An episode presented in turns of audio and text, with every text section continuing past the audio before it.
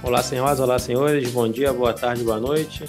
Sou o JV, esse é o nosso segundo Blast Indica, onde por semana a gente vai indicar aí um filme e uma HQ, todo de extrema qualidade, para que vocês possam aproveitar. Ao meu lado aqui virtualmente está. Euzinha Poli de novo, para indicar um filme para vocês aproveitarem essa semana. Maravilha, maravilha. Então já começa indicando aí. Qual a pérola que tu vai ter para hoje aí pra gente?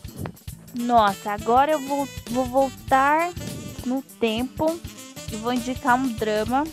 Coisa que eu tinha um preconceito, era filme de drama. A gente vai amadurecendo, né? A gente entende que não são só lágrimas. O filme que eu vou indicar é de 1993, do diretor Matt Ross. Um filme estrelado por Johnny Depp e Juliette Lewis. E tem o brilhante Leonardo DiCaprio, bem novinho, que é Gilbert Grape. Nos Estados Unidos é What Eating Gilbert Grape. E no Brasil ficou como Gilbert Grape, Aprendiz de Sonhador. Não sei se você já assistiu, já assistiu? Não, não, infelizmente não.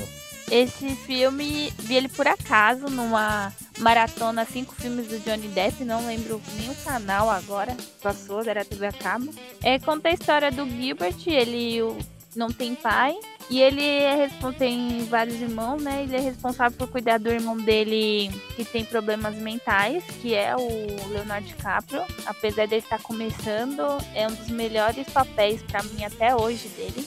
Lógico, com a imaturidade de estar em Hollywood, mas assim, é brilhante. Ah, até, acho que era um tipo um, uma premonição de como ele seria. Ele faz o papel do Arne, que tem um problema mental. E a mãe dele tinha obesidade mórbida. E aí ele vive nessa loucura de cuidar da mãe, de cuidar do ser responsável pelo irmão o tempo todo. E aí aparece uma, uma menina na cidade, que é o papel da, da Juliette Lewis. E aí ele, digamos que a vida dele ganha um, um sentido diferente, né, com ela chegando. E é um drama mesmo familiar, de amores, e no IMDB, só pra constar, ele tem 7.8 estrelas. Ah, e acho que só. É um filme pra sair da caixinha, assim, diferente, entendeu? Qualquer um consegue se agradar com esse filme? Não. É um filme muito seleto. Foge bastante do nosso, nosso estilo geek, né? Não tem nada a ver. Mas é um filme meio. Quem gosta de filme de Oscar, de baixo custo, que não é. Não são filmes que é feito para todo mundo, vai gostar. É um filme para quem gosta de filme de Oscar de baixo custo. Tipo B, né? Que a gente fala. Excelente, excelente. Então, vou falar que é minha indicação de HQ, que essa é uma HQ que ela foi lançada aqui no Brasil recentemente, acho que foi mês passado, se não me engano, pela editora Pipoca Nankin, que assim, é uma HQ que veio com a promessa de ser um novo clássico. E depois de ler, eu falo que é e não é ao mesmo tempo. Eu vou tentar explicar o porquê. O nome dela é A Arte de Charlie Chan Hook Chai, é, desenhado pelo Sonny Liu. E assim, e por que, que essa HQ ela é fenomenal? Porque essa HQ, ela é meio que um documentário sobre a vida do artista Charlie Chan. Conta toda a, trajetória de desenhista desse Charlie Chan Hokichai, desde quando ele começou a desenhar, quando ele era criança, até ele ficar velho. E assim, tudo que ele fez era muito influenciado pela política de Singapura.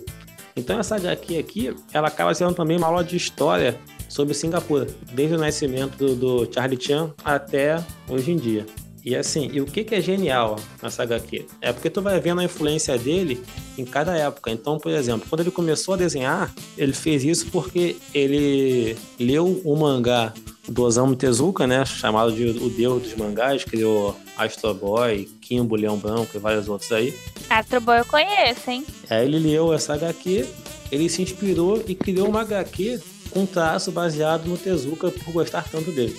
Só que aí, conforme ele vai passando o tempo e lendo mais coisas, ele vai se influenciando por vários artistas. E o traço dele vai mudando de acordo com, com os anos. Então acaba que assim, além de ser uma aula de história sobre Singapura, isso aqui, também é uma aula de história sobre a história das histórias em quadrinhos. Que o traço dele vai mudando conforme o tempo passa. Então você vê influência aí, como eu falei, do Tezuka, do Hollywood, do Frank Miller que cada espaçamento de tempo ele vai se reinventando o traço. Mas deixa eu entender, é, essa, essa, essa evolução ou diferenciação de traços de acordo com o momento e os artistas que estavam influenciando ele ali naquela época tão visíveis na, no, na HQ? Assim, é, visualmente ou só comentando? Tá visível por quê? Porque você tem aqui, nessa obra, você tem as páginas que retratam o Charlie Chan contando a história dele, e você tem recortes das histórias que ele fazia na época. Nossa, que legal! Então, assim, quando ele, ele é influenciado, por exemplo, pelo Tezuka, você tem as histórias em quadrinhos que ele fazia naquela época, baseado no Tezuka aqui dentro também. E são essas histórias em quadrinhos que ele fazia que retratavam a realidade que ele vivia em Singapura, que vai te contando a história de Singapura. E isso junto com os comentários do autor.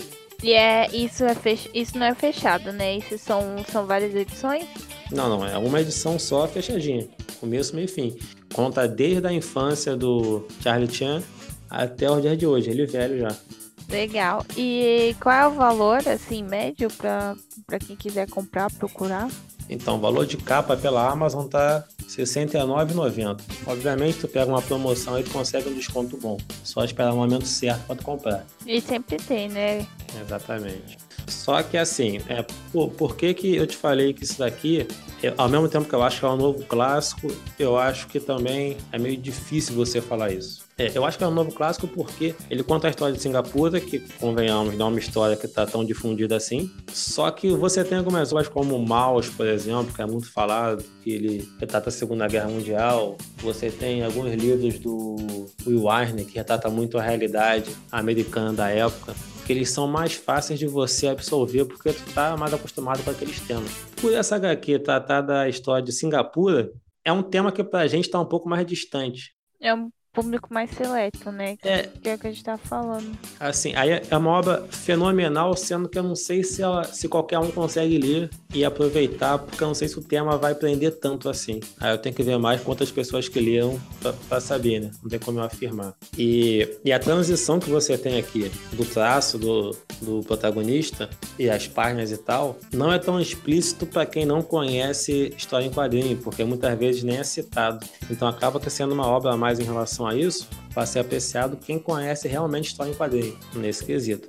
Mas a, mas a história é fenomenal. Agora, o mais incrível disso tudo, né, que como eu te falei, o Charlie Chan Hook Chai é tratado como o maior desenhista de Singapura, mas o mais incrível disso tudo é o seguinte, é que o Sonny Liu, que é o autor da HQ, ele inventou esse Charlie Chan Hook Chai. Ele não existe. Nossa senhora.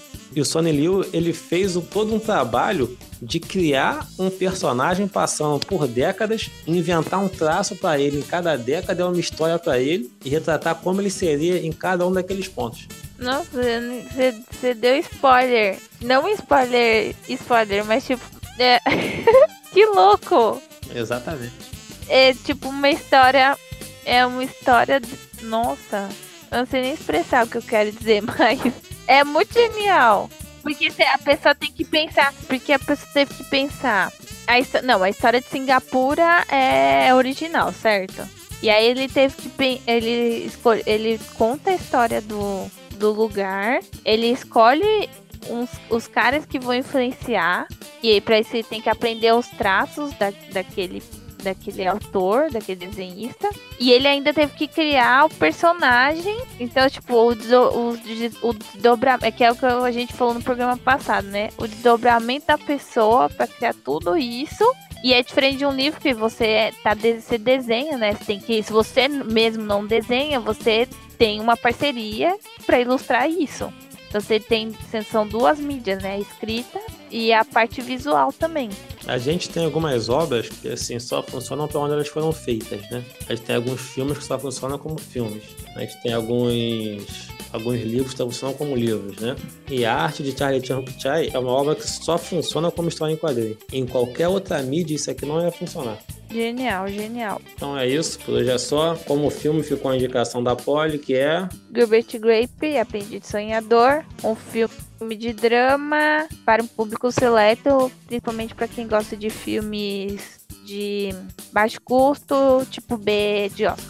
E já a minha indicação de HQ foi a arte de Charlie Chan Hook-Chai, que talvez seja para um público seleto também, não sei afirmar como eu disse antes, mas eu acho que vale a pena a leitura para qualquer pessoa, principalmente se você é o tipo de leitor que não suporta mais Marvel e DC, que quer conhecer outras coisas, ou se você não lê história em quadrinho principalmente, é bem indicado essa HQ. Inclusive, aqui um ponto interessante que eu esqueci de mencionar: no HQ, ele, ele, o Charlie Chan cria um personagem muito parecido com certo personagem da Marvel, bem antes do personagem da Marvel ser criado, mas só lendo para descobrir qual é. E é isso, acho que por hoje é só. Semana que vem tem mais indicação e até a próxima.